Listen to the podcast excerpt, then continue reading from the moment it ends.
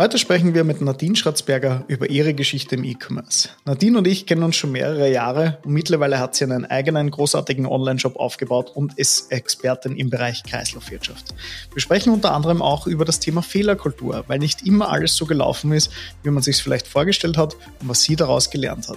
Wenn du diese Folge noch im Zuge des Oktobers teilst, nimmst du automatisch beim Gewinnspiel teil. Wir verlosen zwei 100-Euro-Gutscheine für Nadines Online-Shop.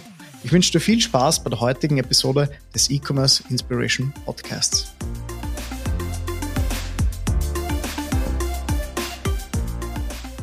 Einen wunderschönen guten Tag, meine Lieben. Mein Name ist Thomas Leskowski und ihr hört gerade den E-Commerce Inspiration Podcast. Heute zu Gast die wunderbare Nadine Schratzberger. Nadine, schön, dass du da bist. Danke für die Einladung, Thomas. Bitte gerne, Nadine. Nadine, wir kennen uns schon einige Jahre. Einerseits über deinen Online-Shop, andererseits über verschiedenste Vorträge, die du auf Universitäten und dergleichen gemacht hast, wo ich dir schon hin und wieder lauschen durfte. Du bist mittlerweile Nachhaltigkeitsexpertin, prägst sehr viel auch die Fashion-Branche in diesem Bereich und ich würde sagen, bevor ich da viel erzähle, spiele ich den Ball zu dir und du erzählst einfach mal den Zuhörerinnen und Zuhörern, wo du herkommst, was dir taugt und ja, wo du aktuell tätig bist. Okay, dann hallo, mein Name ist Nadine Schritzberger, wie der Thomas schon mich vorgestellt hat. Und mein Thema ist eigentlich die Kreislaufwirtschaft. Für mich ist Nachhaltigkeit so ein Buzzword, weil ich finde, Marketing hat uns dieses Wort weggenommen. Und ich tue mir ein bisschen schwer, das überhaupt noch zu verwenden. Ich bin in der Modebranche tätig und habe mich vor mittlerweile fünf Jahren schon selbstständig gemacht und damals ging kein Weg an einem Online-Shop vorbei. Und so haben wir uns auch kennengelernt, Thomas, kann ich mich noch erinnern, ja. bei einer netten Tasse Kaffee. Stimmt, ich weiß sogar noch wo, glaube ich. Ich auch. Ja. das war Ankerbrot oder irgendwas mit Brot. Ja, genau, voll. Ich glaube, es war ja, es war in der Landstraße, Hauptstraße. Ja, ja, voll. Mega lustig. Genau, voll. Und genau, ich habe mich selbstständig in die Richtung gemacht. Ähm, ich wollte einfach Sportmode machen, beziehungsweise mache sie jetzt, die eben im Kreislauf bleibt. Also wir produzieren neue Produkte, aber aus recycelten Materialien und wir begleiten den Kunden, die Kundin auf diesem ganzen Customer Journey bis dahin, was mache ich mit dem Kleidungsstück, wenn es mir schon vom Leibe fällt und ich eigentlich keine Lust mehr drauf habe. Ganz plump formuliert. Und dafür braucht man natürlich heutzutage auch einen Online-Shop. Mhm. Und ja, was ich noch so mache, ich habe Fashion Revolution Austria gegründet im Jänner 2023 und ähm, arbeite viel mit Universitäten und Schulen zusammen, versuche dort eben die Kreislaufwirtschaft der Modeindustrie den Leuten näher zu bringen. Das ist so mal mein Lebensweg kurz mhm. formuliert. Okay, also schon der, der zukünftigen Generation auch das mitzugeben, dass das jetzt nicht nur ein Trend ist, sondern dass das eigentlich schon, sag mal, so ein Fixbestandteil werden sollte für unsere zukünftige, für unsere zukünftigen Jahre, weil es führt eigentlich kein Weg dran vorbei. Spulen wir vielleicht kurz zurück. Du hast gerade gesagt, ähm, Thema Online-Shop ähm, führt kein Weg dran vorbei. Gibst du dem Baby bitte einen Namen? Einfach nur, dass man so deine Brand mal kennenlernt. Wie, wie geht's dir damit? Wie, wie läuft die Brand an sich? Was hat sich so über die Jahre verändert? Ja, wie, wie waren da so deine ersten Eindrücke? Ja, also äh, die Brand heißt Montreat. Schau, das habe ich ganz vergessen. War so im Tratschen. Und aber so soll es ja sein bei einem Podcast. Äh, Montreat, äh, wir machen kreislauffähige Unisex-Sportmode. Montreat kommt vom Mont, französisch Montagne, Berg. Und Treat von Street, Straße, Englisch, weil wir eben diese Synergie beziehungsweise die Brücke schlagen zwischen Stadt und Land. Du kannst überall Sport machen. Du kannst aber auch cool aussehen wenn du Sport machst und du musst nicht unbedingt Sport machen. Du kannst auch unsere Kleidungsstücke tragen, wenn du in der Stadt bist, wenn es zum Beispiel regnet, weil wir machen auch Regenjacken und einfach nur in die Arbeit gehst und es hast, einen Schirm zu tragen. Ja, das ist so ein bisschen die Geschichte von meiner Brand. Wir ähm, äh, stellen nicht nur Produkte her, sondern wir vermieten die auch, wir reparieren auch alles wieder, beziehungsweise wir upcyclen auch alles damals, wie wir uns kennengelernt haben, war ich so, okay, gut, passt, wie verkaufe ich überhaupt mein Produkt? Und ich habe mit Crowdfunding gestartet. Das ist ja auch nur online. Sollen wir Crowdfunding kurz erklären? Sehr gern. Okay, also Crowdfunding ist, ähm, da gibt es die verschiedenen Plattformen, wie zum Beispiel Kickstarter oder Start Next. Da bietet man seine Produkte an zu einem vergünstigten Preis und versucht mittels der Crowd, der Community, Geld zu sammeln. So ist es eigentlich plump formuliert. Ähm, und dann eben durchzustarten. Ich habe mich damals für Crowdfunding entschieden, weil ich überhaupt auch herausfinden wollte, ob mein Produkt gebraucht wird. Ja. Ähm, mhm. mhm. Viele Leute verwenden das als Marketingstrategie. Bei mir war es so, okay, wenn ich dieses Ziel erreiche, ich mein Ziel war damals 30.000 Euro und ähm, die Kunden wirklich das Produkt kaufen, dann mache ich mich auch selbstständig, dann wird Montreat zum Leben erweckt. Mhm. Ich habe, dadurch, dass wir jetzt heute hier sitzen, habe ich diese Schwelle auch geschafft, ja. Ein Meilenstein in meinem Leben. Danach ging es, dadurch, dass das diese Crowdfunding-Plattform wie ein Online-Shop funktioniert hat, ja, also wir können uns das ganz normal wie jeder andere Online-Shop vorstellen, ähm, hatte ich ja damals einfach einen Online-Shop. Nur danach, wie das Crowdfunding zu Ende war, war es so, okay, gut, ich muss ja weiter meine Produkte verkaufen.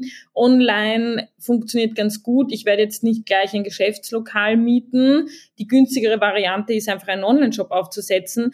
Deswegen war dann so mein erster Beginn, okay, wir machen jetzt eine WooCommerce-Seite. Ich habe damals ähm, eine Bekannte kennengelernt, die mittlerweile eine Freundin von mir ist die hat gesagt, sie kennt sich auch mit WooCommerce aus. Wir setzen das gemeinsam auf.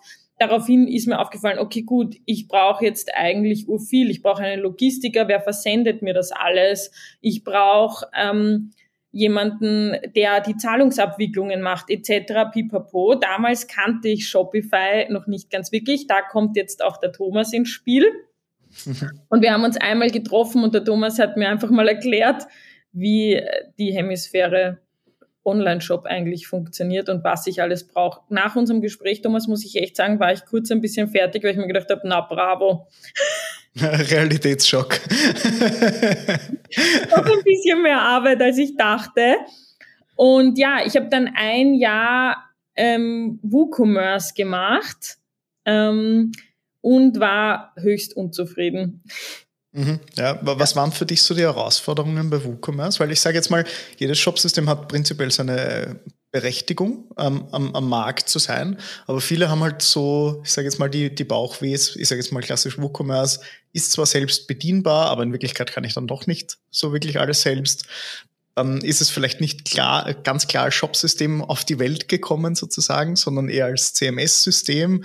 Und da merkt man dann nach und nach so ein bisschen die Kinderkrankheiten, was halt vielleicht ein, ein Shopify, was halt sehr viel benutzerfreundlicher ist für jemanden, der nur Shop machen will, ein bisschen einfacher waren. Was waren so bei dir die, die klassischen Herausforderungen, wo du gesagt hast, da ecke ich irgendwie an?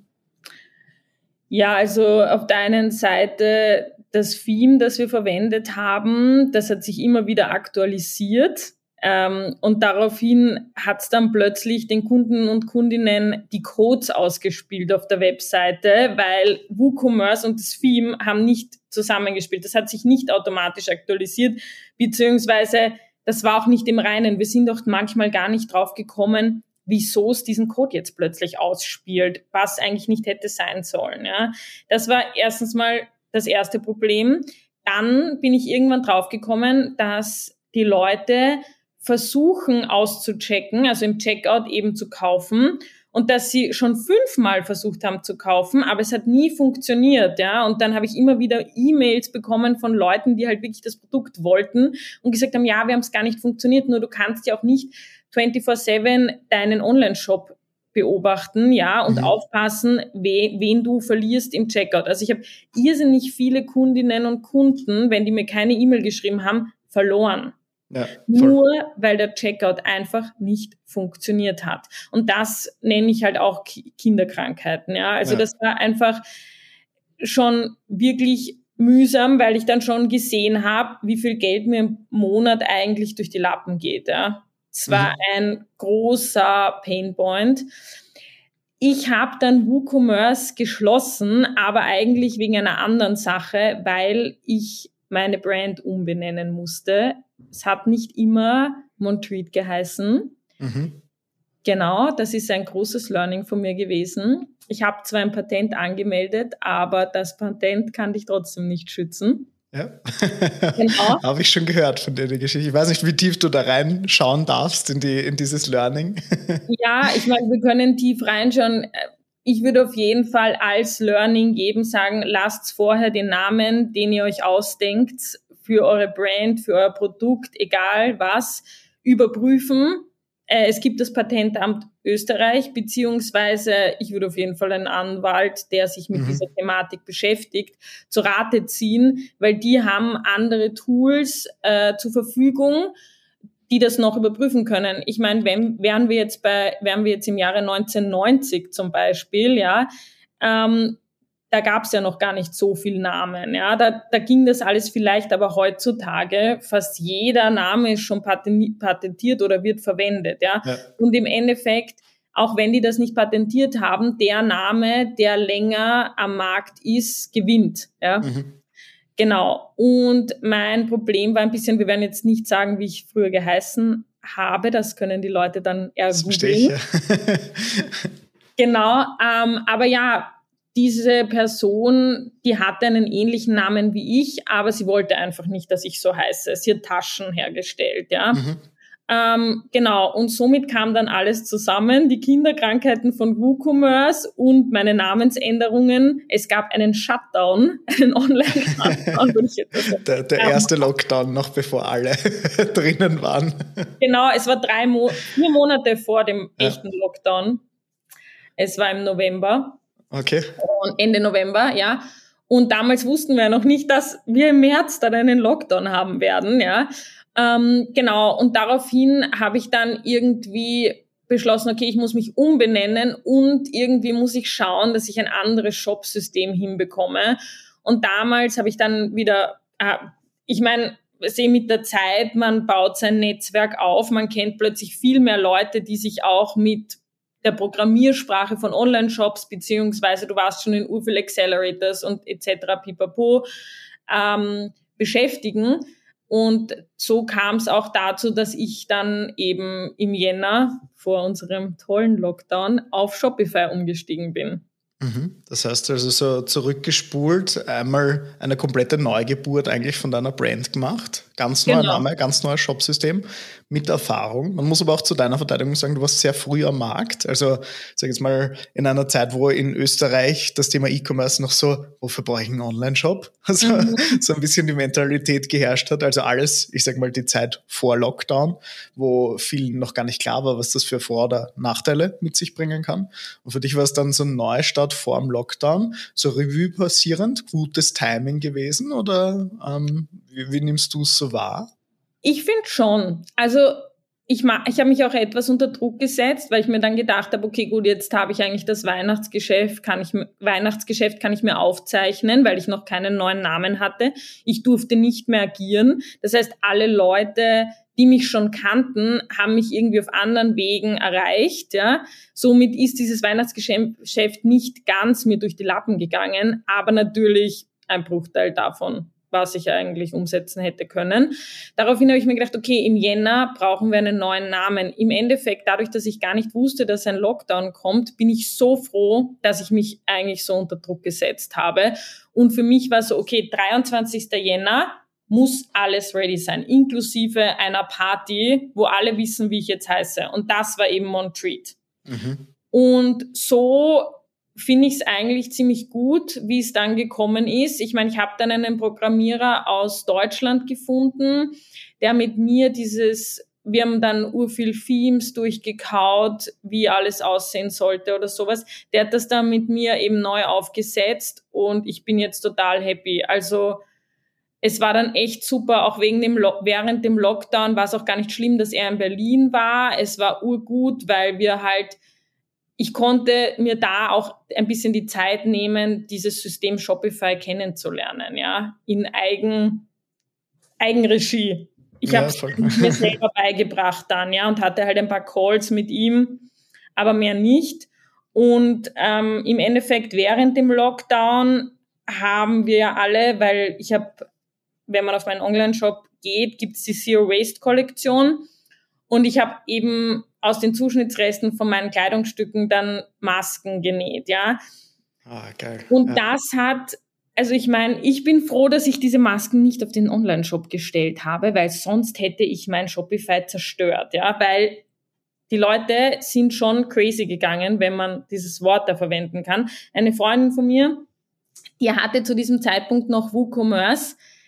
Ihr Online-Shop war jeden Tag tot. Ja, die Leute ja. konnten gar nichts mehr machen. Es war einfach viel zu viel. Ich habe das alles über Instagram abgewickelt. Wirklich. ja, die Plattform ist auf jeden Fall Serverkapazität stärker, als wenn genau. 20.000 Leute in einem WooCommerce-Shop auf einem kleinen Hosting laufen und der Shop im 5-Minuten-Takt schwarz ist.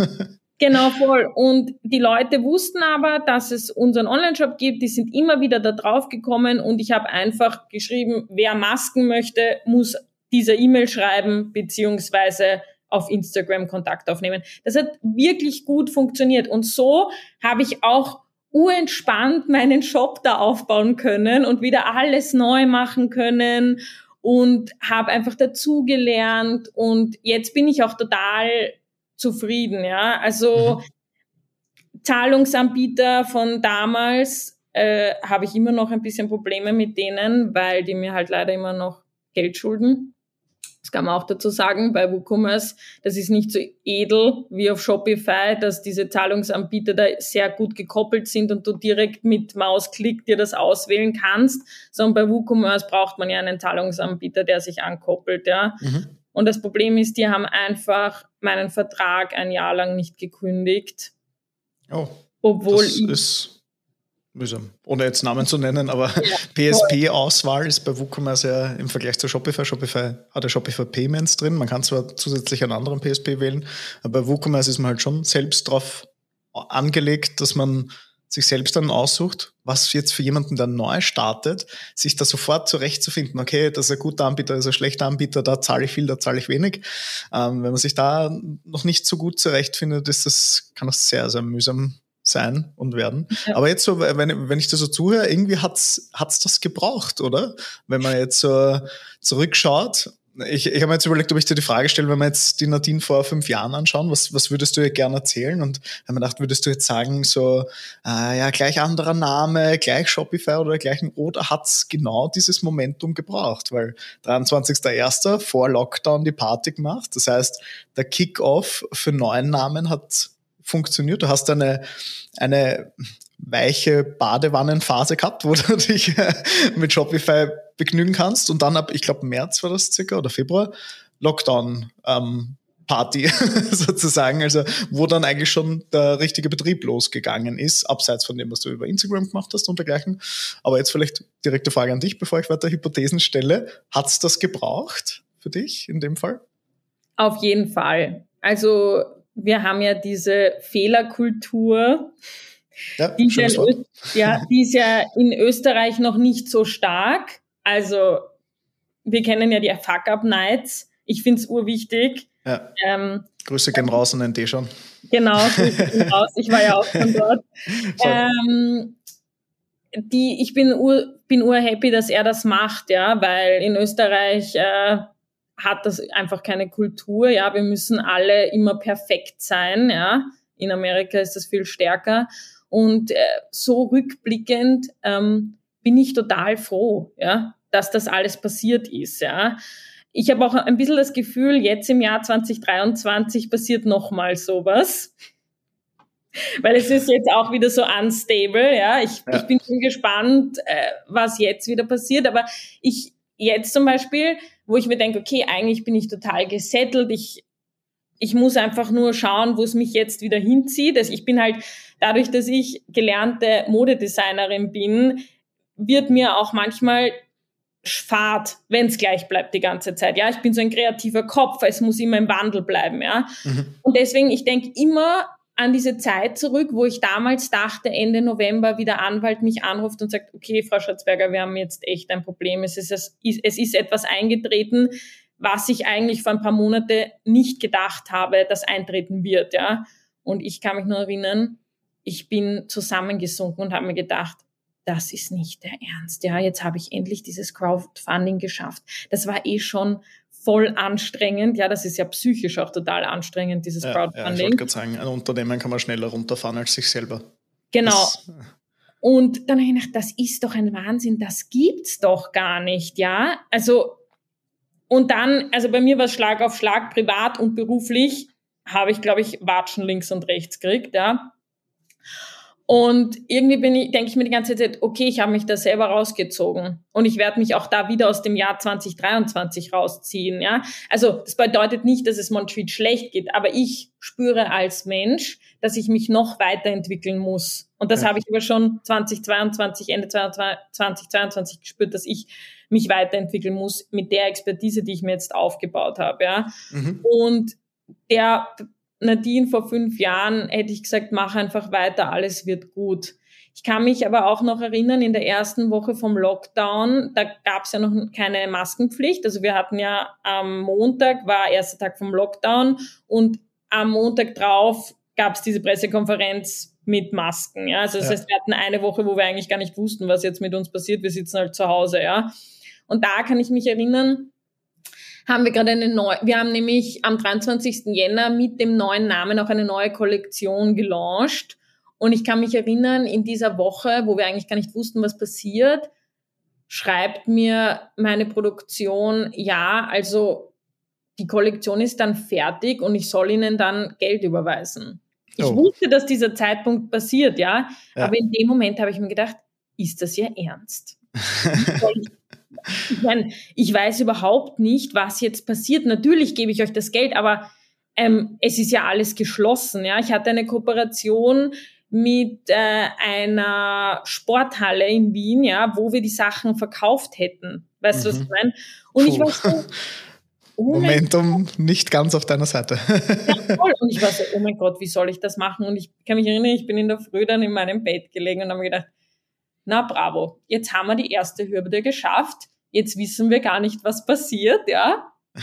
und dann sowas, ja. Und dann am Montag drauf kamen die Masken und ich habe überhaupt nicht mehr drüber nachgedacht, wer jetzt Geld braucht, weil das war dann überhaupt kein Problem mehr, weißt du? Ja. Also ich denke mir die ganze Zeit, okay, ich glaube, diesen Shutdown hat es gebraucht, um mir auch zu zeigen, dass ich unternehmerisch so stabil bin, dass ich mich auch wieder aus der Scheiße ja, rausziehen kann, ja. ja. Und deswegen denke ich mir auch, 2023 finde ich, man merkt voll in den Industrien, aber auch, ich merke jetzt voll in der Modebranche, irrsinnig viele Leute haben auf die falschen Investoren und Investorinnen gesetzt, ja, die gehen jetzt alle insolvenz. Das, es ist total die Fluktuation, es passiert so viel und ich denke mir die ganze Zeit, okay, Nadine, du hast das schon mal geschafft, ja, keine Ahnung, was für eine E-Mail morgen in der Früh kommt, aber you will make it, ja. Ja, voll. Uh, mega, mega coole Insights. Also, ich habe gesehen, wir reden gerade 20 Minuten über die erste Frage, aber ich bin selbst schon komplett abgedacht. Mega cool. Also einerseits so deine Fehlerkultureinstellung finde ich mega stark, weil manchmal, also ich persönlich will jetzt schon sagen, in Österreich nimmt man es schon unterschiedlich wahr. Ich sage jetzt mal, wenn man jetzt nicht nur unter, unternehmerisch tätig ist, ähm, kommt irgendwie so dieses mit dem Finger hinzeigen, ist schon aus den vergangenen Jahren ein bisschen präsent geworden. Ähm, auch durch die Fuck-Up-Nights, muss ich sagen, jetzt so unternehmerisch tätig. Es macht schon ein, mit einem was. Ich mache es auch selbst bei den Inspiration Nights, dass ich die Leute nicht nur über Horror Trio reden lasse, also wie, wie geil sind wir gerade und, und was, was schaffen wir nicht alles in urkurzer Zeit, sondern hey, was haben wir eigentlich einmal richtig verschissen und äh, was, was hat das dann für uns bedeutet? Also viele Leute, also erst vor kurzem mit Kilian Kaminski von Refurb Credit hat gesagt, man mag den Tritt gemacht in Polen, das ist komplett daneben gegangen. Aber es war dann eigentlich eine Blaupause für alle anderen Ländern, was man zuvor machen sollte, dass das dann nicht mehr funktioniert, äh, dass das dann richtig funktioniert. Also deswegen Props an dich, danke, dass du da so tief ähm, einblicken lässt in, in äh, einerseits eine private psychische Komponente, andererseits auch die berufliche Komponente, weil du sagst es eh gerade, 2023 ist jetzt gerade so wieder ein Stimmungsjahr voller Veränderung. Jetzt hat man kurz das Gefühl gehabt, das stabilisiert sich alles und dann Rezession und alles, was dazu kommt. jeder will was anderes tun ähm, und dergleichen. Das heißt, Beständigkeit gibt's eh nicht wirklich. Man muss selbst den Veränderungsweg einschlagen. Das ist der sicherste Weg, sage ich jetzt einmal. Ja, voll. Und ich glaube, unsere Generation ist auch irgendwie so einer der ersten Generationen, wo sich wirklich viele Leute selbstständig gemacht haben. So habe ich schon das Gefühl, ja, weil unsere Eltern, ich meine, ich weiß nicht, Thomas, ich glaube, wir sind nicht so weit von den Jahren und vom Alter entfernt genau. voneinander.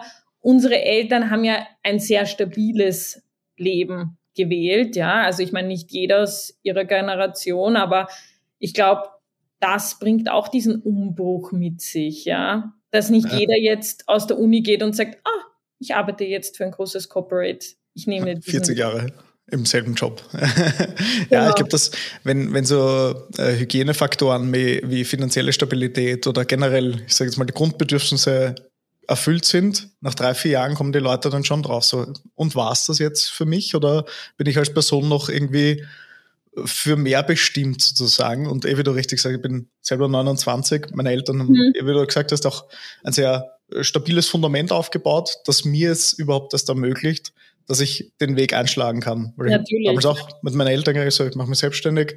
Ähm, und in Wirklichkeit stellst du dann so die Frage, was kann denn überhaupt schiefgehen? Im schlimmsten Fall lege ich mich wieder ins Kinderzimmer, so mehr oder weniger, wenn man keine Miete mehr leisten kann.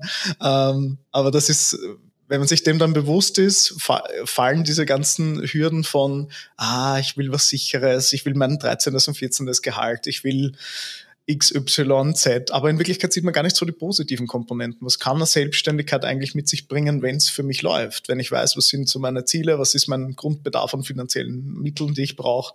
Ähm, wo, wo fühle ich mich dann schlussendlich wohl? Aber ja, wie du richtig sagst, Generation Selbstständigkeit ist so die 30er-Partie, die es gerade wird, die mit dem Gameboy aufgewachsen ist. Ähm, bin gespannt, wie es in den nächsten Generationen ist, weil wenn ich mit Lockdown und dergleichen aufwachse, in, äh, ich kenne es jetzt von meiner Mitarbeiterin, die ist ja. 18, die mir erzählt hat, dass sie zwischen 16 bis 18 eigentlich im Lockdown war und da eigentlich so ein bisschen befremdet ist dann von anderen, ich sage jetzt mal, oder halt dieses Distanzgefühl eher normal ist. Ich, ich kann das noch gar nicht einschätzen, aber ich glaube, niemand kann in die Glaskugel schauen.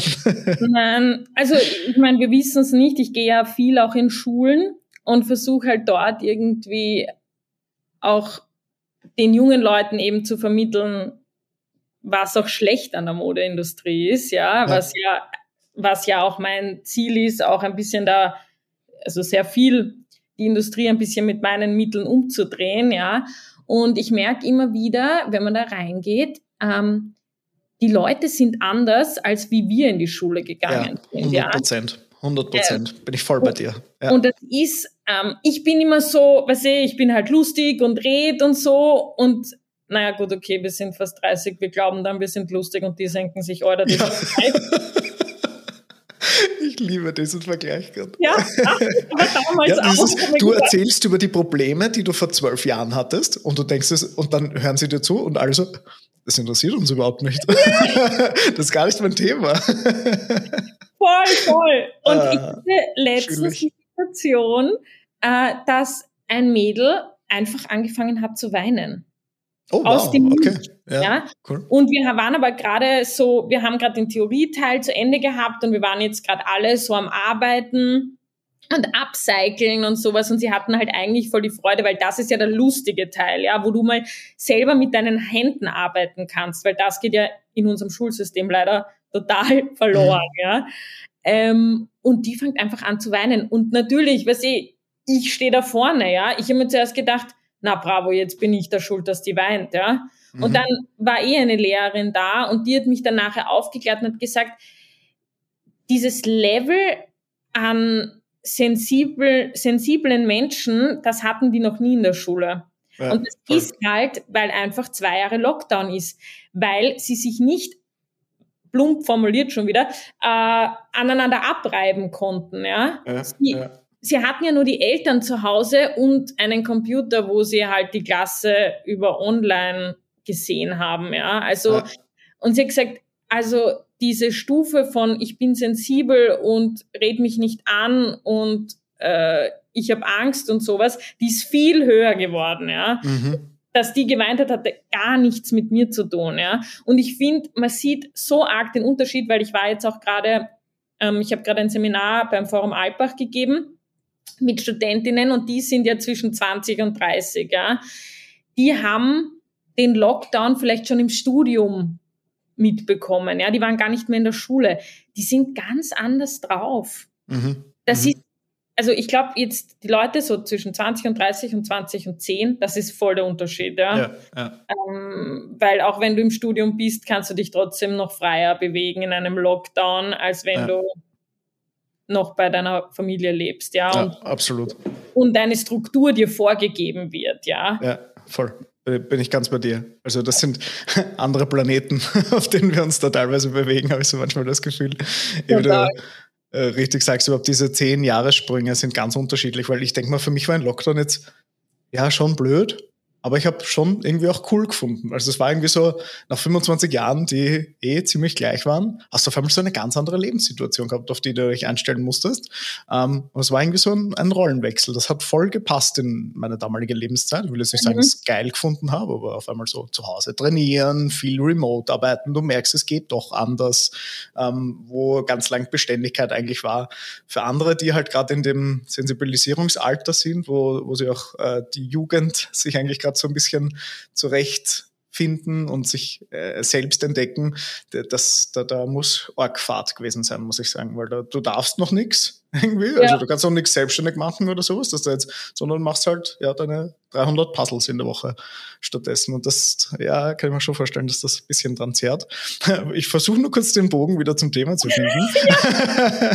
ähm, kurz zum, zu, zu, dieser Generation zurück ähm, und dem Thema Nachhaltigkeit. Wenn du jetzt sagst, du, ja. du, du, warst jetzt auch schon in Schulen und hast so das Bewusstsein ein bisschen geprägt, ähm, glaubst du, hat das für die nächste Generation einen höheren Stellenwert, Kreislaufwirtschaft, Nachhaltigkeit etc., sich der Zukunft bewusst zu werden und dass das auch aufs Kaufverhalten eine Auswirkung hat? Ja, ich glaube, also jetzt so gesprochen, wir befinden uns in Bubbles. Ich, Stimmt. Ja. Also Für ja, dich auf jeden Fall, oder?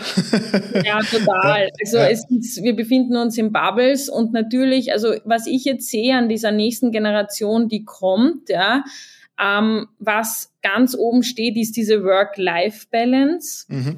Da darf man nicht alle weißt du, es trennt sich auch immer die Spreu vom Weizen sozusagen. Äh, man darf nicht alle irgendwie so auf einen Haufen hauen, ja. Aber das ist die große Thematik, ja. Natürlich, es gibt immer noch die Leute, die sagen, äh, eine nachhaltige Zukunft beziehungsweise der Klimawandel ist real, aber ich glaube auch, dass es weiterhin Leute gibt, die das ignorieren, ja.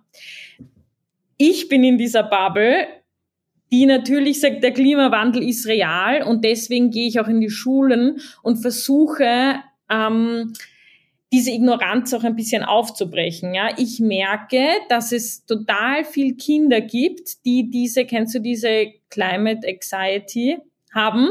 Ja, die Angst haben, dass sie als Individuum gar nichts ändern können. Ja. Mhm. Und schon sehr direkt betroffen sind davon. Genau, voll, ja. Es gibt ja auch Länder, die wirklich schon vom Klimawandel ja, betroffen ja. sind, ja. So in Österreich eh sehr verwöhnt, muss ich sagen. Also, Total. und fast nur die Vorteile aus der ganzen Geschichte sozusagen, oh, es wird wärmer. Also, geil, Sommer in Österreich. Genau, voll, ja. Also, es ist halt äh, so, ja. Das Kaufverhalten, ähm, das ändert sich schon. Ich meine, ich muss sagen, meine Zielgruppe ist ab 30. Das betrifft mhm. auch die Preise, ja. Das ist mir total klar. Ähm, und da merke ich schon einen Wandel, auch wenn das jetzt voll der Orge-Manager ist, der am Tag zwei Flüge hin und zurück irgendwo hin hat, ja, dem ist das schon bewusst, weil der kriegt Kinder und denkt sich, naja, ich will denen eine bessere Zukunft geben. Deswegen verändere ich jetzt auch mein Kaufverhalten und ähm, kaufe jetzt lieber eher nur nachhaltige Dinge ein. Ja? Aber das ist ja vielleicht das ist ja nicht jeder. Ja, das ist vielleicht jeder Zehnte oder sowas, ja, in unserer Gesellschaft, ja. Bei den jungen Leuten, die müssen sich erst finden, ja. Natürlich, mhm. diese Themen sind ihnen total wichtig und es ist auch total wichtig, dass sie jeden Freitag auf die Straße gehen und auch Fragen stellen, ja. Mhm. Äh, über dieses, man sagt immer, fünf Jahre ist das Fragealter. Nein, du musst dein ganzes Leben lang Fragen stellen, ja. Und es ist auch total wichtig, dass es diese Community gibt, die ähm, neu konsumieren möchte, ja. Conscious Consumption ist ja so ein Passwort, ja. Mhm. Bingo, jetzt habe ich alle. Na, Spaß. ja, genau. Aber ähm, ja, ich, ich merke es mittlerweile schon, ja. Ich meine, ich habe auch ein bisschen das Gefühl, in meinem Online-Shop verkauft man ja nicht nur, sondern ich habe auch ein Blogs und so, wo ich versuche aufzuklären, ja. Dafür nutze ich ja auch Shopify und das ist total toll, dass ich diese Möglichkeit habe, ja. Ähm, ich merke schon, dass ein Wandel passiert, ja. Aber ich spreche auch nur eine Bubble an. Weißt du, mhm. was ich meine? Ich kann jetzt nicht für die gesamte Menschheit sprechen, ja. Aber Montreat ist auch irgendwie so, Erziehung ist immer ein blödes äh, Wort. Weiterbildungsplattform könnte man auch so sagen, ja. Weil Oder Werteplattform. Du vermittelst ja deine Werte durch die Produkte unter anderem. Genau. Und das spricht dann halt auch nicht jeden oder eben genau, genau die richtigen Personen an. Genau, voll. Und die Leute erzählen mir auch, dass sie auch die Blogposts lesen und ich sehe das ja auch. Man sieht das ja. ja. Big Brother is watching you. Nein, ja nicht, wer das liest. Die ja. bei jedem Blogbeitrag so, wie lange liest du noch? du liest sehr langsam. das wäre urgruselig, wenn das so, während einem Blogbeitrag so jemand im Hintergrund redet, so, na, wie gefällt mein Beitrag? Gib mal Daumen hoch. Vielleicht kommt das. Ja, das, das kommt, das kommt. KI. Oh Gott, das ist so eine coole Idee eigentlich. Chatten Sie mit dem Admin. Über diesen Blogbeitrag. Ja, ist eigentlich cool. Ja, gut. Entschuldige, die Unterbrechung, ja, aber mir taugt's. Ja, voll. Aber ja, also wir haben auch eine gewisse Art von Bildungsauftrag, ja. ja. Und ich merke richtig, dass auch Leute, die nicht aus meiner Bubble sind, äh, da reinkommen in diesen Funnel, wie man das so nennt in der Marketing-Sprache und auch gerne was Neues lernen. Ja. Mhm. Nur diese Thematik, äh, ich konsumiere nachhaltig, ich frage nach, woher das Material kommt, etc., ja, ähm, ist trotzdem noch nicht so ausgeprägt bei den Kunden. Ja. Ähm, es geht mehr darum, wie schnell kann ich zum Express-Checkout kommen und gefällt mir das auch, was ich sehe. Ja? ja? Ein Beispiel zum Beispiel, wir haben eben, wie schon angesprochen, wir haben diese Zero-Waste-Kollektion, ja, ähm, in der Beschreibung steht, dass dieses Bild, was du siehst, so sieht die Tasche aus, also zum Beispiel, es geht jetzt um eine Beltbag, aber wenn man sich für die Artist Editions entscheidet, kann die immer anders ausschauen, ja, weil es ja Zuschnittsreste sind, ja. Also ja. wir erklären ja wirklich alles. Du kannst ja dir den Mund fusselig schreiben, ja, nicht reden, sondern schreiben, weil du liest ja, ja alles. Ich kriege trotzdem E-Mails von Leuten, dass das eine Frechheit ist, dass die Beltbag anders als auf dem Foto aussieht, ja, und dass ich doch dann den Fotos Beispiel, dass ich den Kunden dass ich doch den Kunden Beispielfotos dann per E-Mail senden soll.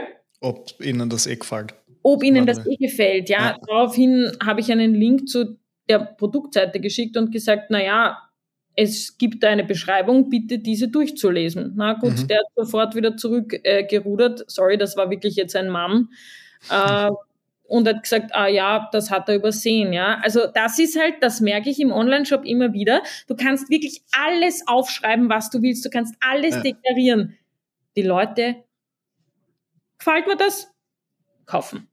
Ja. Ja, aber ich finde es urgut, es gibt ein Buch, da gibt es das 3B-Modell, der, der, beschreibt mhm. da drinnen, ähm, wie gut beschreibbar, wie, wie viel Beratungsaufwand und schreiben, Beurteilung und Beratungsaufwand. Und ich glaube, ein, ein Punkt davon ähm, klappt in diesem Fall nicht, weil das Produkt immer anders aus, ausschaut. Dadurch ist die Beschreibbarkeit eigentlich im Müll und damit fällt es ein bisschen aus der Kategorie optimales E-Commerce-Produkt raus.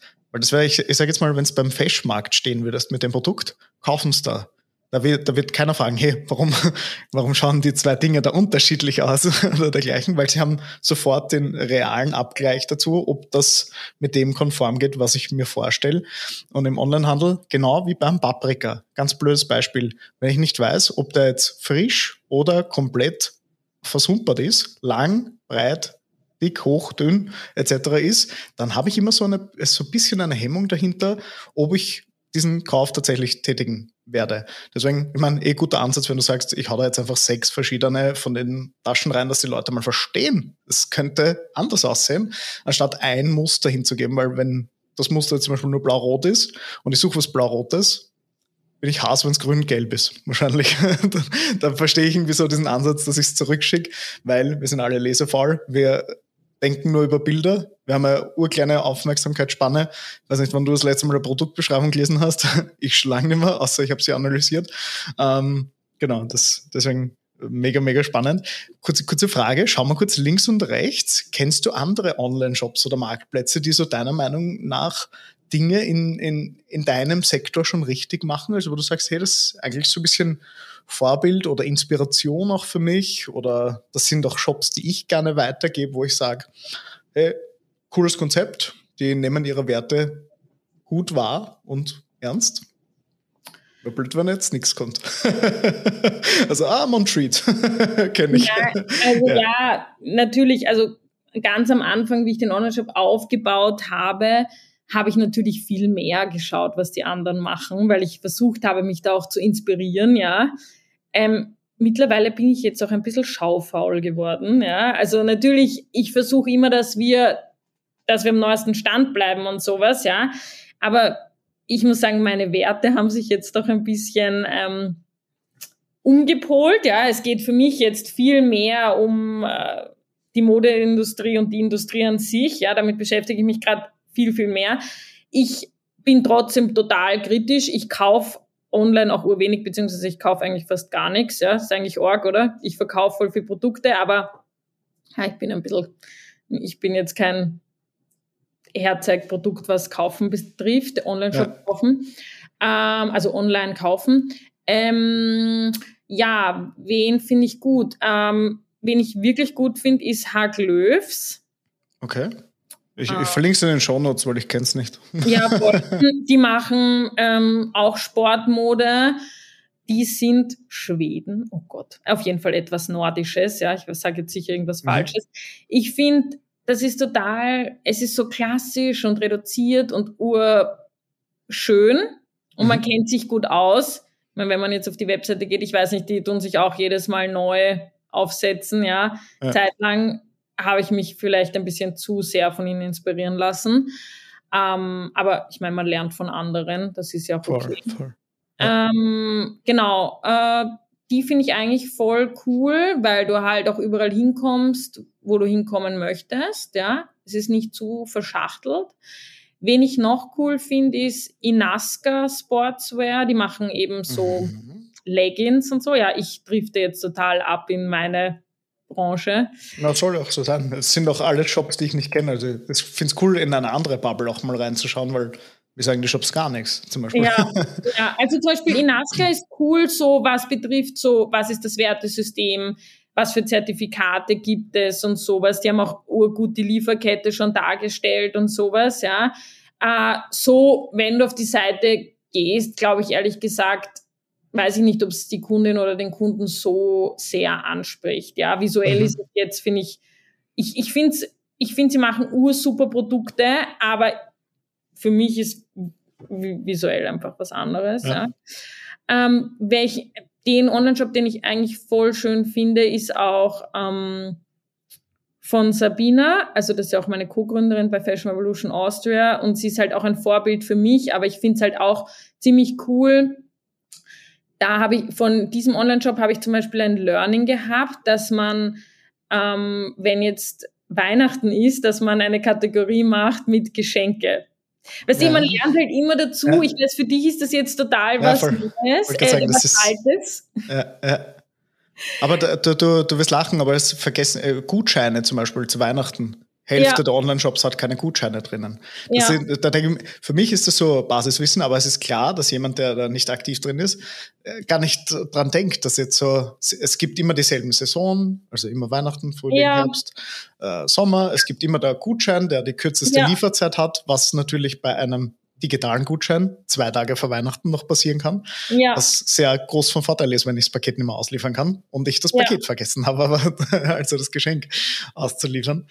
Aber ja. Sabina hast du gesagt, oder? Ja, S-A-B-I-N-N-A. N-N-A, okay. Genau, also das eben, von denen habe ich das gelernt und dann war ich so, ja, ich meine, wir haben jetzt auch Gutscheine und sowas und wir tun uns auch immer mit den Jahreszeiten anpassen und sowas, ja, aber das waren halt alles ja. Learnings, während ich da in dieser Online-Shop-Hemisphäre einfach mich selbst zurechtgefunden habe, ja. ja. Also ich meine, ich habe einen Accelerator sogar gemacht über Online-Shops mit wie heißen die AdWorks, irgendwas mit Ad. Mhm, mhm. Ich glaube, ich glaube, ich weiß, welche Instagram-Werbung du meinst. ja, ja, voll. Also ich meine, ich habe das, das ist jetzt auch schon wieder zwei Jahre her, dass wir das gemacht haben. Das hat meine damalige In äh, Mitarbeiterin total toll gefunden. Ja, im Endeffekt, du, wir haben echt viel gelernt, ja. Also mhm. bist du narrisch, ja. Also ich ja. war fasziniert, ja.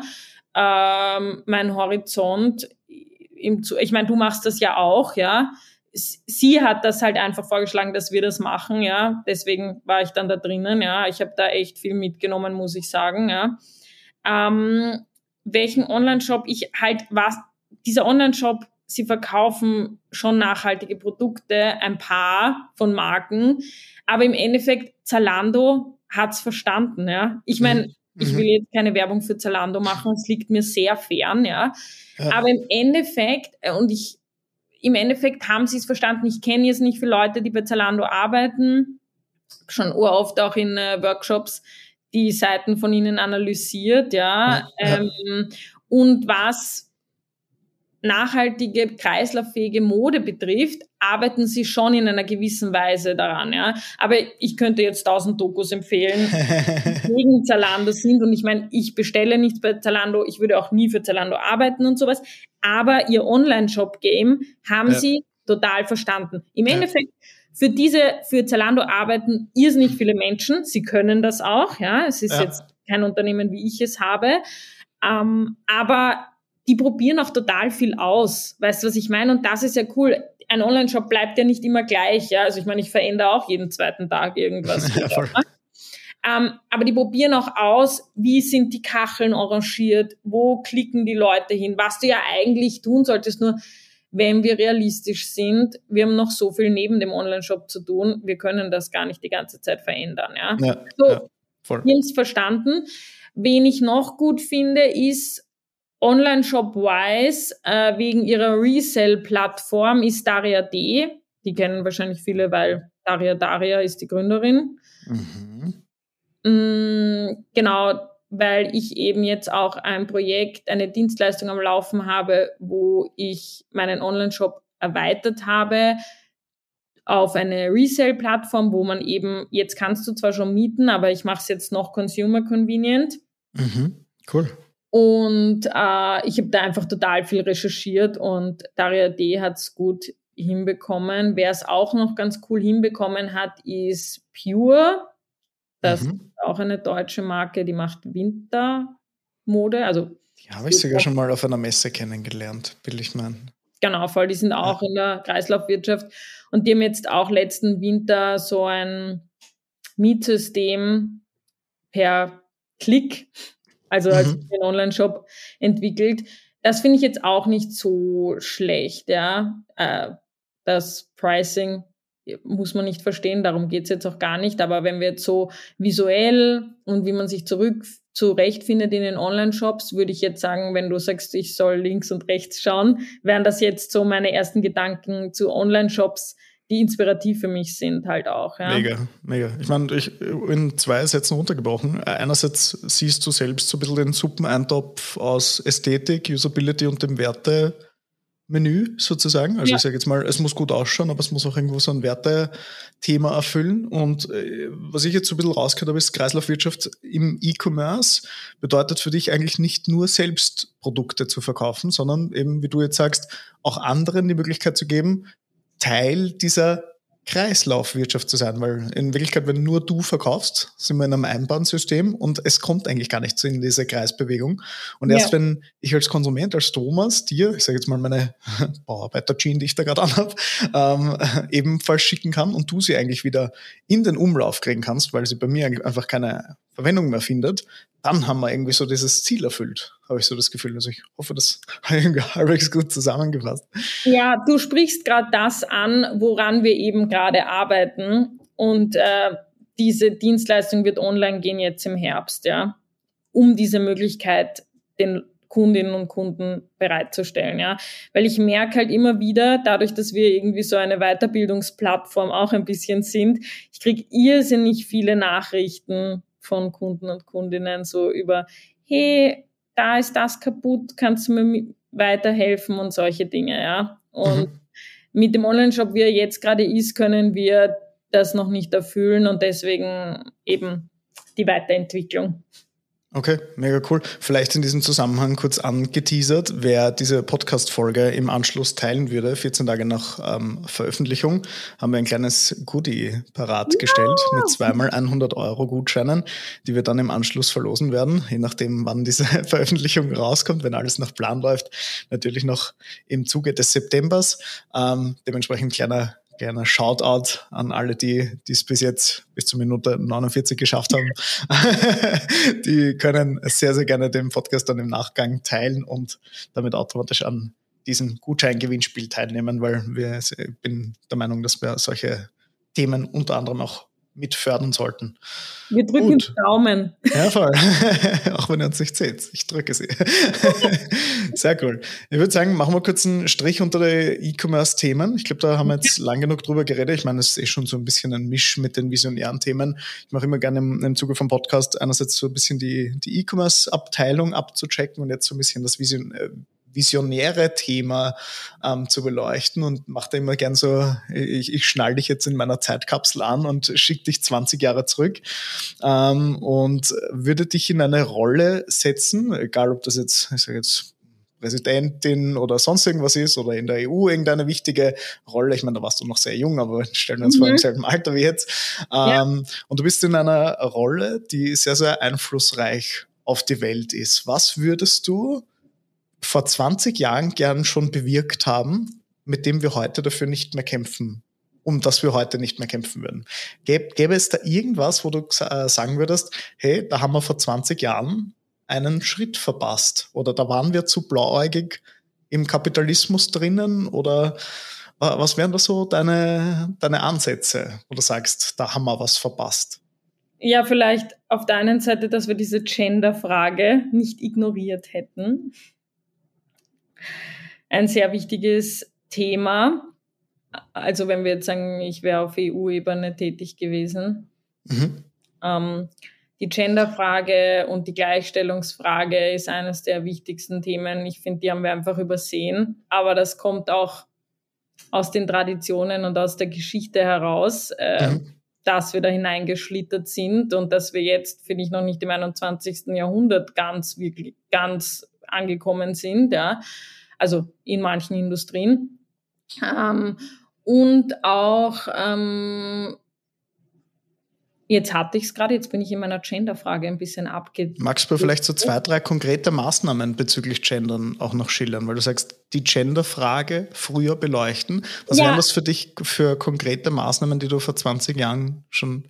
Zum Beispiel äh, Managementpositionen, Gleichstellung, da sind wir noch immer nicht da angekommen, wo wir sein sollten. Ähm, auch was Politikerinnen betrifft, ja, also ich meine, die erste Frau ist für mich Merkel gewesen, ja, und mhm, das ist, mhm. äh, ja. Die großen Einfluss hatte. Genau, die großen Einfluss hatte, ja, also ich meine, politisch gesehen sind wir noch immer dahinter. Ja, ich weiß natürlich, Neuseeland, diese ganzen Länder, aber trotzdem, ja. ja ähm, und auch überhaupt dieses Gendern in Texten und sowas und wie die Leute reden, ja. Also ich meine, mhm. ja, ich kann mich erinnern, mein Philosophieprofessor, das war, das war auch ein schwieriger Mensch, ja, aber war damals 15 und er hat gegendert, ja. Ah, oh, okay, okay. Und wir ja. haben uns total gewundert, ja. ja, ja. Und Org, wieso haben wir uns gewundert, dass er mhm. gendert? Mhm. Das hätte ja normal sein sollen, ja. Ja, stimmt eigentlich. Auch in den ganzen äh, Seminararbeiten und sowas. Bist du ja. eigentlich, wenn du das nicht gemacht hast? Das war ja. eigentlich schon viel früher Standard, aber erst ab einer, klingt jetzt vielleicht blöd, gehobenen Bildungsklasse. Ähm, ist jetzt vielleicht die Frage, ob es vielleicht einfach da zu ja. spät integriert wurde. Ja, voll. Also dieses eben, dieses auch, was jetzt mit Gendern einhergeht, dieses Gatekeeping. Weißt du, was ich meine? So, mhm. Ich arbeite an meinem Traum, aber nur bis hierher mhm. und dann geht's nicht weiter, weil meine Bildung es nicht zulässt und sowas. Ja, da sind wir ja total jetzt schon total vorangeschritten, ja, ja. weil Bildung nicht mehr so einen hohen, also Bildung hat einen Stellenwert, aber früher war es ja so, ach, wenn du keine Matura hast, dann wirst du es eh zu nichts bringen und sowas, ja. Ja, ähm, ja genau. Und jetzt dieses andere Thema, was ich ansprechen wollte, fällt mir irgendwie auch gar nicht mehr jetzt ein.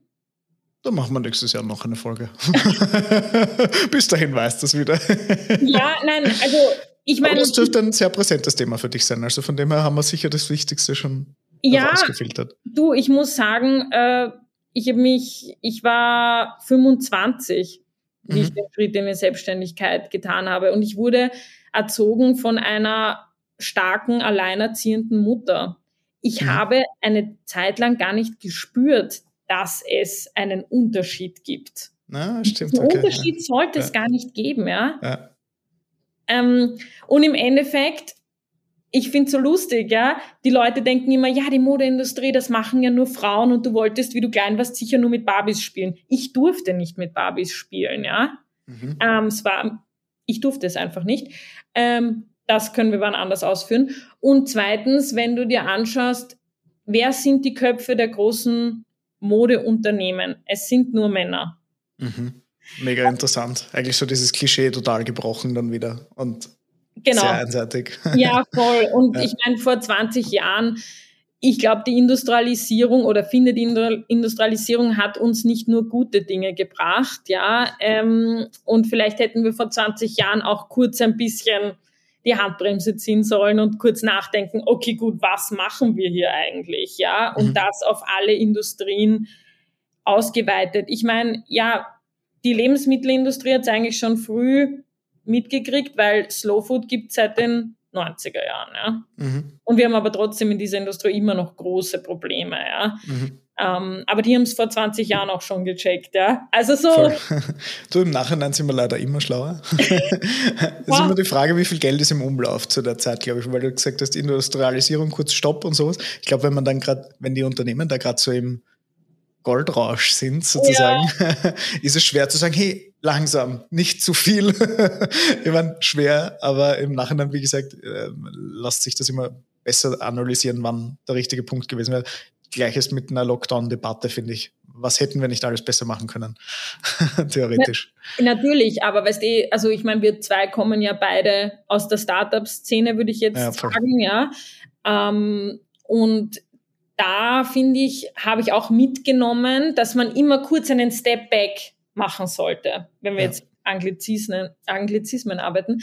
Äh, und so, auch wenn ich jetzt daran denke, wir machen ein De De Design Thinking Journey, weißt du, was ich meine, für mhm. dein eigenes Unternehmen. Da nimmst du dich ja auch immer kurz zurück und schaust neu drauf, was habe ja. was hab ich da eigentlich gearbeitet, weißt du, was ich meine? Und ich verstehe ja. schon den Goldrausch und sowas. Aber ja, ich meine, zeitweise kann man sich ja auch selber an der Nase nehmen und Voll. da wären wir auch wieder der, bei der Fehlerkultur und ich glaube, jeder von uns trifft vielleicht täglich oder wöchentlich Entscheidungen, wo er sich dann im Nachhinein denkt, vielleicht hätte ich diese Entscheidung einfach nicht treffen sollen oder vielleicht Voll. hätte ich eine andere Entscheidung dafür treffen sollen. Aber es gibt keinen Blueprint, keinen Blueprint fürs Leben, ja. sage ich immer. Wenn es so einfach wäre, so, ich komme auf die Welt, hey Thomas, das sind deine nächsten 80 Jahre, brauchst nicht denken, mach einfach. Ja. Aber das ist ja irgendwie auch das Schöne am Menschsein, dass man darf sich immer wieder neu erfinden. Man muss nicht mit allen einhergehen. Man muss nicht zu allen Ja sagen und Amen und dergleichen, sondern man darf immer so seinen, seinen eigenen Weg gehen. Vielleicht noch zum Abschluss. Du hast jetzt gesagt, du bist mit 25 selbstständig geworden. Das war so dein schönster Moment in der Selbstständigkeit, wo du gesagt hast, hey, geil, da erzähle ich allen Menschen noch drüber. naja, wie ich Crowdfunding geschafft habe. Okay, ja, ja. Ich bin reich. Nein, nicht das, sondern eher, dass ich ähm, so viele Leute animieren konnte, ähm, mich zu unterstützen. Weil ja. bevor ich Crowdfunding gemacht habe, habe ich mich nie so in die Öffentlichkeit gestellt und gesagt, hey, hört's zu, das mache ich. Das mhm. ist mir wichtig, das sind meine Werte. Ähm, unterstützt's mich, ja. Und ich muss ehrlich gesagt sagen, in der Schule äh, habe ich es gehasst, äh, vor Leuten zu sprechen, diese Referate. Ich habe immer eine Diskussion mit meinen Lehrern und Lehrerinnen geführt, ob ich nicht was anderes machen könnte, anstatt dem Referat. Ja. Und äh, ja, also das war so, okay, faszinierend. Ich habe so viele Leute motiviert in den letzten 30 Tagen. However, I made it, ja. Und mhm. das ist einfach voll schön und das kann dir ja, das ist einfach wunderbar, wenn das, woran du arbeitest und wie du auch vorher gesagt hast, im Lockdown manche Dinge stagnieren und im Lockdown haben, hat man Sachen auf die Welt gebracht, wo man sich gedacht hat, das hätte eh nie funktioniert, ja. ja. Und das ist irgendwie urschön. Und ein anderer Meilenstein ist, dass ich schon meine zweite Mitarbeiterin jetzt habe und die andere hat gekündigt und ich dachte, ich finde nie wieder eine Mitarbeiterin und alles ist urschlimm. Und sogar meine Friseurin hat mir gesagt, naja, die erste Mitarbeiterin, das ist immer das Schlimmste, wenn die gehen. Sorry, dass ich jetzt meine Friseurin zitiere, aber wieso geht's mir so schlecht, ja? ja, ja. Äh, aber sie hat gesagt, das ist so ein wichtiger Meilenstein in seiner unternehmerischen Phase und die erste Person, die du einstellst, da weißt du auch noch gar nicht, was auf dich zukommt. Ja? 100 Prozent, bin genau gerade da drinnen. genau. Und wenn die geht, ist es so, oh mein Gott. ja. Und jetzt ja. habe ich die zweite Mitarbeiterin und ähm, die ist noch besser als die erste. Oh, Ranking Nein, ist raus. Es ist, es, es ist ja, du entwickelst dich weiter und deine Leadership Skills, wenn wir jetzt ja. wieder bei den englischen Wörtern ja, wären, ähm, die verbessern sich ja. Voll. Du, bist, du kennst deine Prozesse besser, du weißt genau, was Mitarbeiterführung vielleicht ausmacht. Also ich muss auch gestehen, also ich habe meine erste Mitarbeiterin angestellt im April und mm, gedacht, ja, du machst einfach genau dasselbe wie was du magst. Ja. die ist aber elf Jahre jünger, studiert nebenbei, ist geringfügig angestellt und oder einfach so, hä? Es funktioniert, 40 Stunden sind voll schnell vorbei im Monat. so mehr oder weniger. Oder eine Person in Prozesse einzuführen, die bis dato nur du kanntest. Fand ja. ich auch. Ich habe immer gesagt, ich, ich, ich werde niemanden anstellen, solange ich mich nicht selbst führen kann sozusagen. Da habe ich gemerkt, okay, jetzt wäre es langsam an der Zeit und dann merkst du aber erst, wie viel noch fehlt, dass eine Person wirklich diese Prozesse versteht. Prozessarbeit ja. begonnen und dergleichen. Äh, mega, mega spannende Journey. Und was du zuerst gesagt hast, irgendwie so dieses Lockdown-Momentum, ähm, Stillstand schafft Veränderung. Ich habe ganz lange geglaubt, Stillstand ist tot und bin jetzt genau gegenteiliger Meinung geworden. Ich denke mir immer, wenn ich mich nie pausiere, kann ich ja nie einen Richtungswechsel machen. Weil wenn ich immer nur laufe und laufe und laufe und immer dasselbe mache, dann habe ich gar nicht die Möglichkeit, irgendwas an diesem Gesamtkonstrukt zu ändern. Deswegen, ähm, ja, auch nochmal äh, fünf Jahre im Nachhinein. Herzlichen Glückwunsch zur Crowdfunding-Kampagne. ähm, auf die ich glaube, auf den Moment soll und darf man immer stolz bleiben. Was ich jetzt noch, äh, eine Frage ist mir jetzt noch währenddessen aufgefallen. ähm, das, das, ich könnte ewig reden heute. äh, du hast gesagt, du hast früher so Referate gemieden und dergleichen. Ich meine, ich gratuliere dir. Wir sind schon über 60 Minuten, das ist sehr frei gesprochen. Ähm, de dementsprechend. Ähm, glaubst du, ist es für Unternehmen heutzutage wichtig, ich sage jetzt mal so eine Art Außenminister oder Außenministerin zu haben, die diese Werte aktiv nach außen tragen? Beispiel, äh, ich sage jetzt mal in großen Unternehmen ein Mark Zuckerberg ähm, oder ähnliches, eine Person, die so viel, die eigentlich wie ein eigener, eigener Social Media Kanal oder ein eigenes Social Media Netzwerk fürs Unternehmen arbeitet. Ich kenne sie, ich habe jetzt gerade nur Johannes Klisch von Snox im Kopf, wo ich weiß, ja. dass man im Checkout sogar ihn anwählen kann, woher man diese Marke kennt. Äh, da habe ich mir schon mal gedacht, eigentlich ist schon arg, wie eine Person auf ein Gesamtunternehmen einzahlen kann. Wie, wie siehst du das? Ja, ich meine, Snox macht das ja auch. Ich meine, die ja, haben, stark, ja. also die haben auch alle in ihren Instagram-Namen auch noch ja. Snox drinnen stehen, ja. Und das ja. machen, wenn ich jetzt aus dieser Perspektive gehe von von Fashion Brand bis Make-up Brand und sowas, ja, und ich jetzt ein Marketing-Mensch wäre, ja, mhm. äh, würde ich sagen, na sicher machst du es so, ja. ja. Ähm, ich meine, natürlich, ja, ich bin schon der Meinung, ich, ich finde, es kommt halt irgendwie, finde ich, auf die Marke drauf an, ja, auch ja. auf dein Geschäftsmodell, ja. ja. In meiner Branche, ja, wir verkaufen immer Produkte, die dich schöner machen oder einfach so ja, es ist ja im Endeffekt ein Konsumgut, ja, und mhm. Das Konsum, die Konsumgutindustrie finde ich schon, die, dass sie eine Außenministerin oder einen Außenminister mhm. braucht. Mhm. Ich meine, mein Instagram hat noch nicht Montreat drinnen stehen. Ich habe meinen offiziellen Namen, ja. Aber das ist auch, weil ich eben als Vortragende und so arbeite, zusätzlich, ja. ja. Ähm, genau. Deswegen habe ich noch keinen Montreat drinnen. Aber natürlich, äh, ich weiß, dass die Leute auch kaufen wegen mir. Mhm. Könnte deine Brand ohne dich? Ja, ich glaube, ich habe es jetzt schon so weit aufgebaut, dass es auch ohne mich geht. Cool. Und ja. ähm, meine Mitarbeiterin weiß das auch. Ähm, mhm. Versucht sie auch dorthin zu positionieren in ihrer Arbeit, ja, weil ich eben, wir haben ja vorher das angesprochen, ja, ich brauche immer wieder neue Aufgaben und sowas, mhm. ja. Und ja, keine Ahnung, äh, wir entwickeln unseren Online-Shop weiter, äh, unsere Positionen verschieben sich und ich denke im Endeffekt braucht das Produkt mich vielleicht auch gar nicht mehr, ja. Mhm. Natürlich, ähm, ich gebe dieses Werteversprechen und ich versuche auch in den sozialen Medien das auch immer klar zu deklarieren. Mhm. Ähm, aber ich glaube, Montreat könnt, kann auch ohne mich, aber dadurch, dass ich auch schon mehrere Gesichter etabliert habe. Ja, also wenn mhm. du mich jetzt, weiß nicht, vor einem Jahr gefragt hättest, hätte ich mir gedacht, okay, nein, Nadine Montreat ist Nadine, Nadine ist Montreat, weißt du, das geht gar ja, nicht. Ja. Aber dadurch. Fühle ich, fühl ich gerade in meiner Situation total. Ex-FOMO ja. ist Thomas, Thomas ist Ex-FOMO.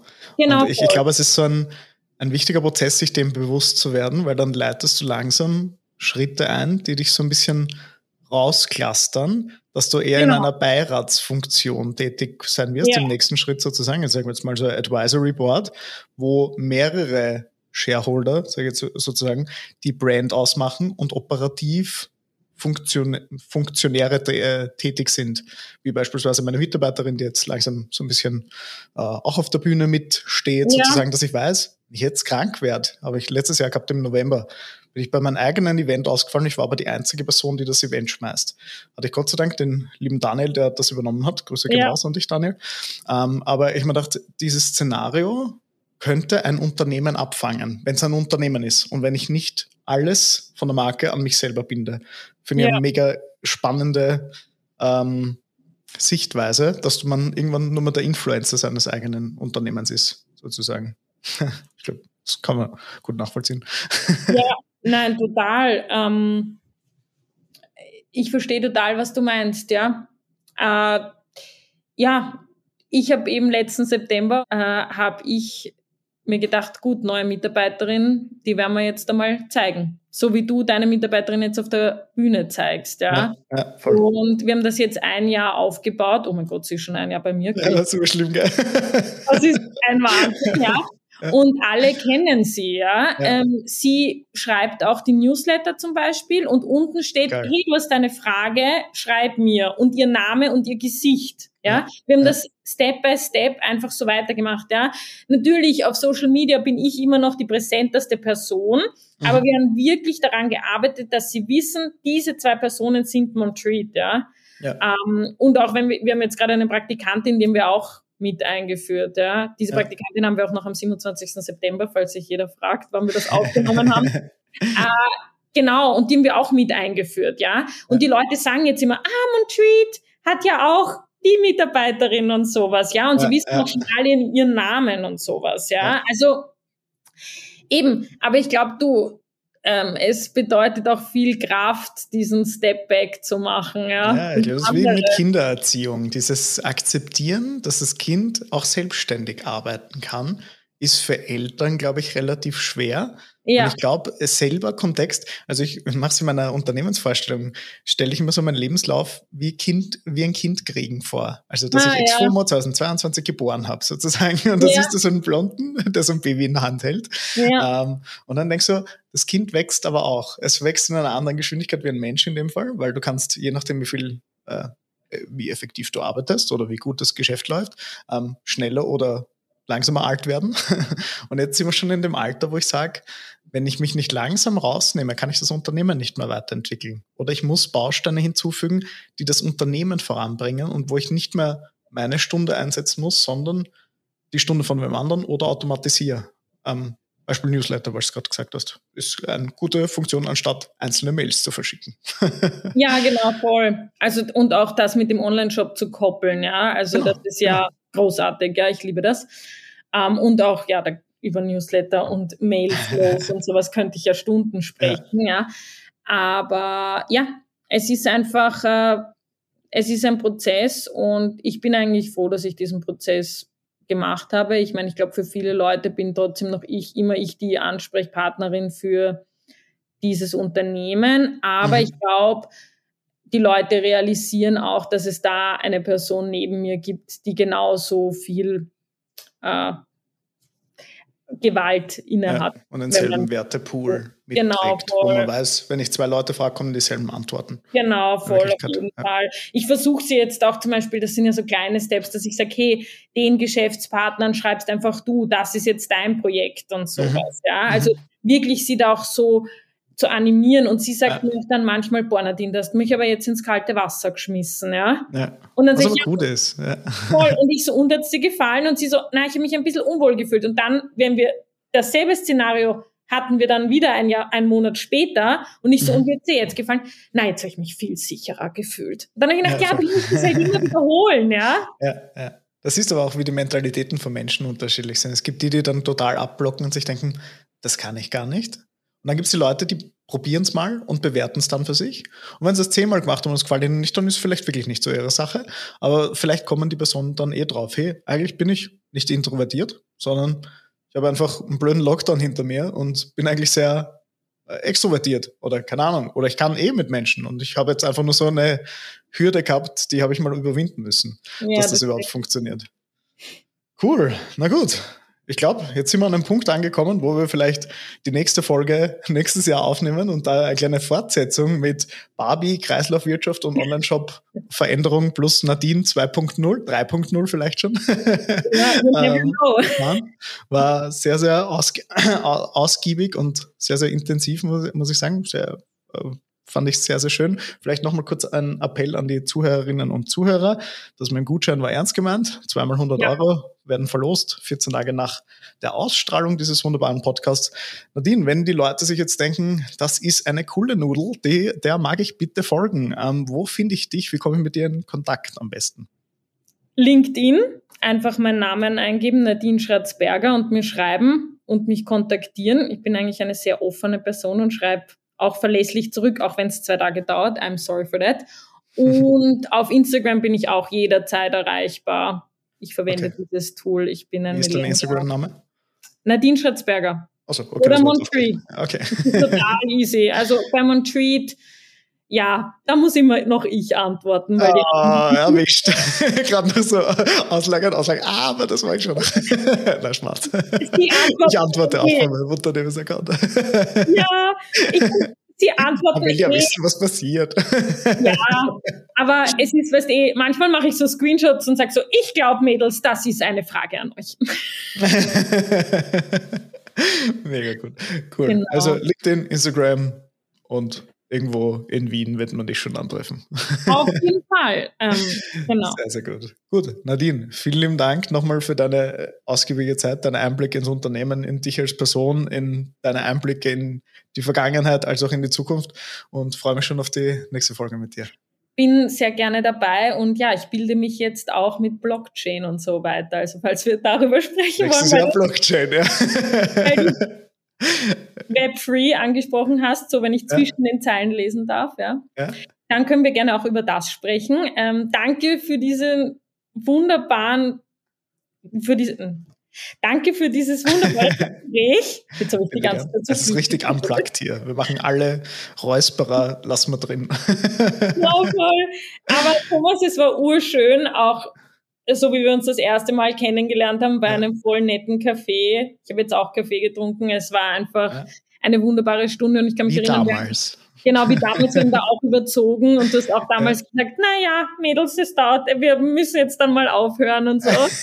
ich kann mich erinnern voll, das war der urlange Termin damals. Genau, voll. Und äh, auch danke nochmal damals, mit wie vielen Leuten du mich connected hast. Also auch an alle. Hörerinnen, ähm, der Thomas, was Online-Shops und E-Commerce betrifft, geht's zu ihm. Oh, Danke oder für die Werbung. Und ja, ich, ich hoffe einfach, dass äh, alle anderen Leute auch so viel Spaß beim Zuhören hatten wie wir während unseres Gesprächs. Und ja, danke nochmal für die Einladung. Bitte gerne. Bis bald. Tschüss.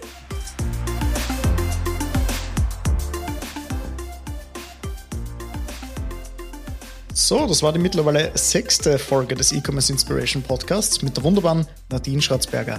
Dir ein ganz besonderes Dankeschön, dass du dir auch diese Folge bis zum Schluss angehört hast. Wenn dir diese Folge gefallen hat, würde ich mich extrem über deinen Support freuen. Egal auf welchem Medium du uns gerade hörst, den Podcast bitte bewerten und ihn gerne in deinem Umfeld teilen. Wir veröffentlichen alle 14 Tage eine neue Folge aus dem Bereich E-Commerce, ob Gründerin, Gründer, Angestellt oder Angestellten, ähm, ganz egal. Wir wollen dir die besten Einblicke in unsere Branche geben. Solltest du noch nähere Informationen brauchen über all die Dinge, mit denen ich über, mit der Nadine geredet habe, findest du alles Mögliche wie gewohnt in den Show Notes. Ich wünsche dir einen wunderbaren Tag und bis zum nächsten Mal in 14 Tagen.